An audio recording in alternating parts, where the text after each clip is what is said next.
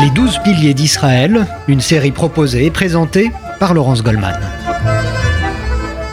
Bonjour, Yitzhak Rabin est né en 1922 à Jérusalem, une ville située alors dans la Palestine sous mandat britannique. Bonjour Georges Ayash. Bonjour. Celui que vous appelez le juste dans votre livre Les douze piliers d'Israël publié aux éditions Perrin. Yitzhak Rabin est mort en novembre 1995 à Tel Aviv, tombé sous les balles d'un extrémiste juif. Dans cette série que nous consacrons sur RCJ aux grands hommes et femmes qui ont façonné l'histoire d'Israël, il restera, je crois, dans l'histoire comme l'artisan des accords d'Oslo, un homme qui a rêvé d'une paix possible avec les ennemis de toujours du peuple israélien, les Palestiniens. Euh, est-ce que c'est en cela qu'il a été injuste à vos yeux, Yitzhak Rabin? Oui, il a été injuste d'abord parce que euh, il avait le talent militaire euh, qui s'est exprimé notamment en 1967 et il a doublé ce talent militaire par une grande vision politique, ce qui était tout, son, tout à son honneur et dans le sens d'une conciliation et d'une solution durable. Ensuite, son, son, appellation de juste, on peut la tirer effectivement de sa fin tragique. C'est-à-dire que s'il n'avait pas été assassiné, peut-être qu'une solution aurait été en vue. On fera le même raisonnement pour Sharon. Lui n'a pas été assassiné, mais il est tombé au, moment crucial où une solution aurait pu être concevable. Donc il y a eu deux tragédies. Euh, Rabin, c'est la première du, genre, mais elle a été, elle a été cruciale et elle a traumatisé beaucoup de, milieux en Israël. Ah, c'est la question que j'envisageais de vous poser à la fin de cette émission, mais du coup je vous la pose tout de suite. Euh, est-ce que si Tzrak Rabin n'avait pas été assassiné, Selon vous, hein, vous êtes historien, vous avez été diplomate. Euh, euh, est-ce que la paix avec les Palestiniens aurait pu aller euh, à son terme C'était pas écrit, et puis on peut pas refaire l'histoire ou l'envisager la, sous une autre forme. Mais toujours est-il qu'il avait essayé de réunir toutes les conditions pour parvenir à un accord. Et l'époque pouvait sembler propice. et malheureusement, bon, ça ne, s'est pas fait, et, et après tout est tombé à l'eau rapidement. Alors, Georges Ayash, parlez-nous de ce Yitzhak Rabin. Il avait une personnalité lui encore, hein, j'ai envie de dire comme, tout, euh, comme tous les, autres euh, fondateurs du sionisme, très particulière. Il était introverti, sérieux, et puis surtout, ça a été un, immense euh, chef militaire. Hein. Sérieux, sérieux, et peut-être l'antithèse de, de, Dayan. Autant Dayan était expansif, exubérant, extraverti, autant l'autre était réservé, avare de ses mots, ne souriant pratiquement jamais, un technicien un technicien au sein de Sahel qui sera reconnu comme tel, c'est-à-dire un, officier d'état-major hors pair, mais pas un chef charismatique comme l'était Dayan. Et ça, ça va, ça va lui coller à la peau pendant très très longtemps, au moins jusqu'en 67. Euh, c'est pas qu'il ait changé de caractère, mais le succès militaire euh, qui est à son, à son, à son crédit en 67, puisque c'est lui qui a conçu l'attaque qui va être foudroyante, euh, va quand même revaloriser son image très nettement aux yeux des Israéliens il est le héros de la guerre des six jours, hein, aux yeux de l'opinion publique israélienne. Il, est le vrai héros, même, même si Dayan a récolté les lauriers sur le plan politique, parce que Dayan, effectivement, c'était du show-off, c'était un acteur hein, aussi, ce que n'était pas Rabin, et ce qu'il a toujours refusé d'être en plus. Mais donc, euh, on a cette ambiguïté, Dayan qui recueille les lauriers, qui, qui revenait pratiquement intégralement à Rabin. Est-ce que Yitzhak Rabin s'est forgé une euh, idéologie politique qui lui était propre? Euh, On sait que, comme tous les sabras, il a été nourri au sionisme, hein, ce sionisme de gauche qui était euh, extrêmement courant à l'époque, mais néanmoins, c'était un pragmatique. Donc, est-ce que sa pensée politique s'est forgée à partir de ces deux éléments? Ça n'est pas du tout impossible, dans la mesure aussi où il provenait de la gauche, mais même de l'extrême gauche, parce qu'il il faisait partie du Palmac c'est-à-dire de, ce groupement militaire qui était vraiment à la gauche du, du, sionisme et qui était même considéré trop à gauche par Ben Gourion. Qui, l'avait pourchassé. Et donc c'est à partir de là que, Rabin a été connu de Ben Gourion, et par la suite son avancement militaire a été retardé pour cause d'activisme de, politique en quelque sorte, mais euh, ses talents vont devenir tels qu'il que va être récupéré, euh, pas si rapidement que ça, mais récupéré quand même pour parvenir au sommet de l'état-major.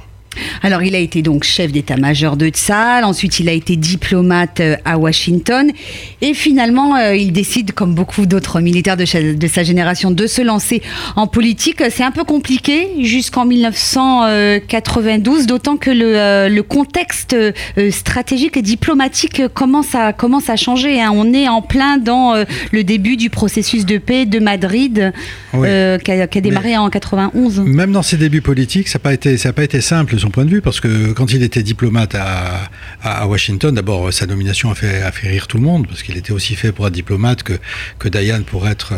Euh, numismate, Mais, mais, mais en plus, il va, il va causer beaucoup d'impairs. De, à la politique israélienne en poste à Washington. Il va soutenir Nixon pour sa réélection, alors que l'establishment euh, était plutôt pour les démocrates.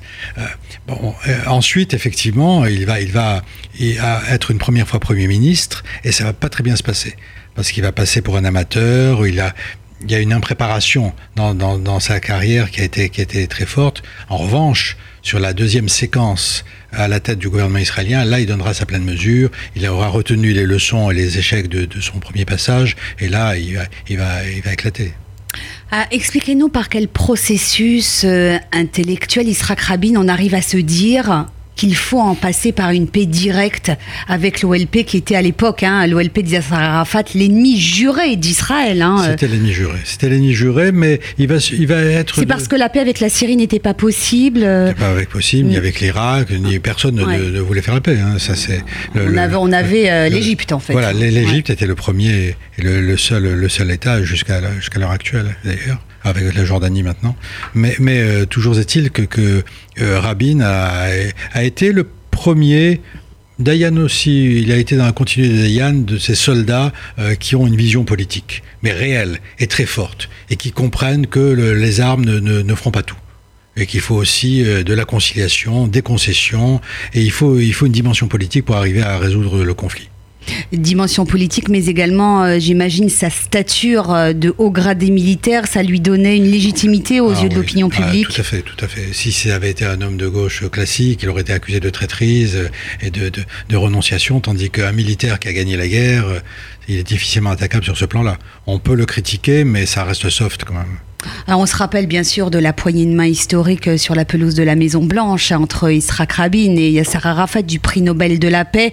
Et puis finalement en novembre 1995, cet assassinat par un extrémiste juif à Tel Aviv. Israël Rabin était adulé et admiré à l'international. C'était pas le cas en Israël. Hein. Non, c'était pas le cas parce qu'on. Qu'est-ce qui n'a pas fonctionné finalement? On l'accusait de faire trop de concessions. Vous savez, c'est un peu le, drame de la société israélienne euh, qui, à force d'avoir été menacée, est un peu maximaliste dans sa, vision des choses. Donc toute personne, tout dirigeant, tout leader qui essaye de faire des concessions en ayant, en ayant un programme politique, une vision politique en vue, est quand même critiqué. Et Rabin a été critiqué à l'intérieur d'Israël alors que, comme vous le disiez justement, il a été quand même assez adulé sur le plan, sur le plan international. Et critiqué de manière extrêmement virulente, hein, par, euh, non seulement par l'extrême droite, mais par la droite même du Likoud. Par la droite hein. même du Likoud, mais il, y avait des questions d'opportunisme aussi hein, de la part du Likoud. Mm. Bon, c'était une bataille politique et il fallait, il fallait l'attaquer. C'était un angle.